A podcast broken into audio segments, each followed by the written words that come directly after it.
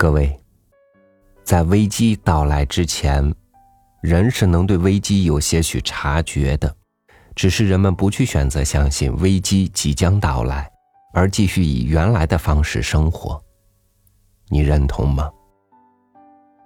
危机或许有大小吧，你最新觉察到的危机是什么呢？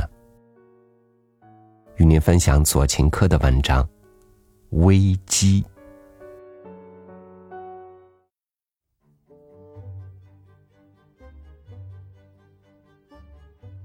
前几天，街上马车运过砖，老兄，这可是千真万确。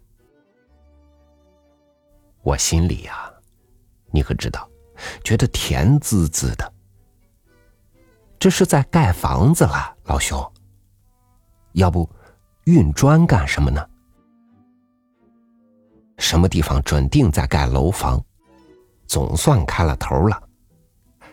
别说了，别说了，多说好话会招来不吉利的。也许二十多年以后，也许用不了那么多时间，每个公民都有一间房。要是人口不猛增，又准许做人工流产，那一个人也可能有两间。哎，说不定一个人还能有三间房，外带洗澡间。到那个时候，咱们日子可就阔气喽，老兄。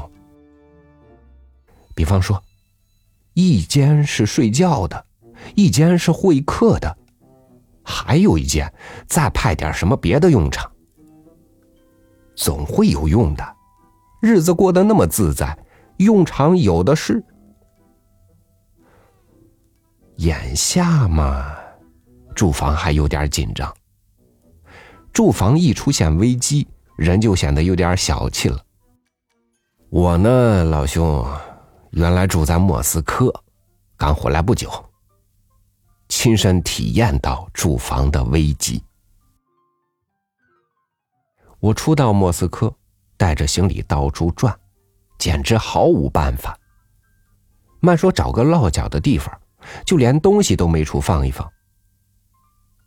我拿着东西在街上转了两个礼拜，弄得脸上胡子拉碴的，东西也这丢点儿那儿丢点儿，全丢光了。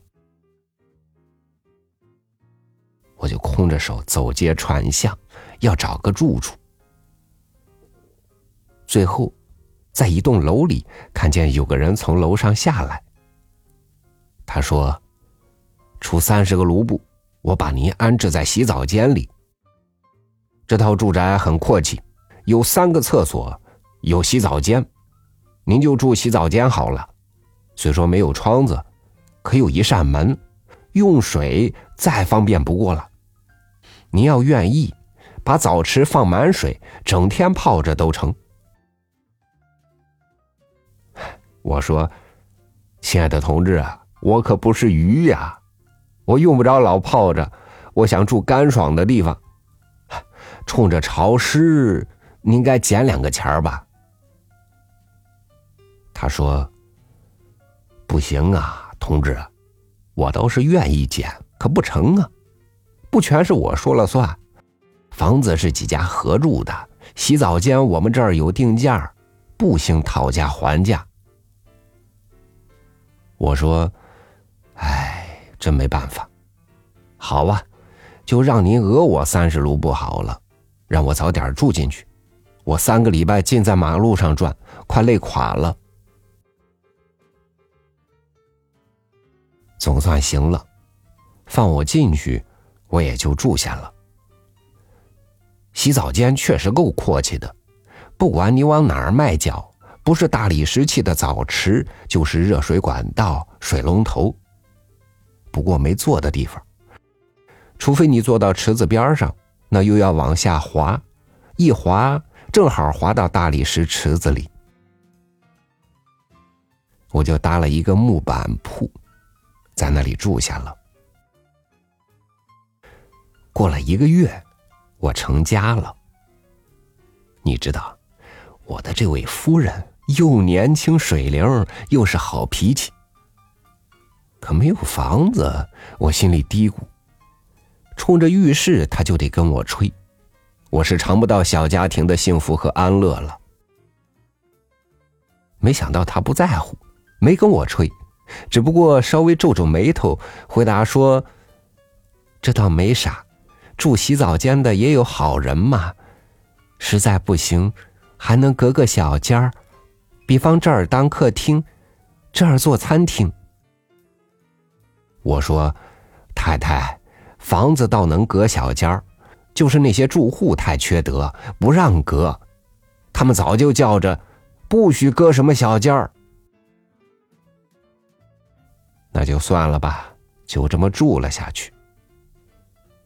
过了不到一年，我们生下一个小娃娃，我们给他起了个名儿叫沃洛季卡。还这么住着。这里是近水楼台，我们便在这浴室里给他洗澡，日子也就这么过着。结果倒还算不赖，娃娃能天天洗澡，压根儿就不感冒。只有一桩事儿不方便，每到晚上，楼里的各家房客都挤到浴室来洗澡，这时候我们全家得蹲到走廊上去。我央求房客说：“诸位，你们礼拜六洗嘛，总不能天天来洗澡啊！我们日子怎么过呢？你们得替我想想嘛！”这些混账家伙一共有三十二个人，个个嘴里都骂骂咧咧的，动不动抡起拳头来吓唬人。怎么办呢？没法儿，将就着过吧。过了些时候，我夫人的妈妈从外地来到了这洗澡间，我们把她安顿在热水管子后面住下。她说：“我早就急着抱外孙子了，你们得让我享享这个福。”我说：“您抱外孙子吧，我不反对。老太太，您抱也罢，摇也罢，随您的便。”您可以把澡池放满水，和外孙子一起泡着玩。我又对妻子说：“夫人，说不定你还有亲戚要来吧？那你干脆都说出来，别折磨人了。”他说：“也许只有我弟弟圣诞节放假的时候会来。”我没等内地来，就离开了莫斯科。现在，我按时把钱给家里寄回去。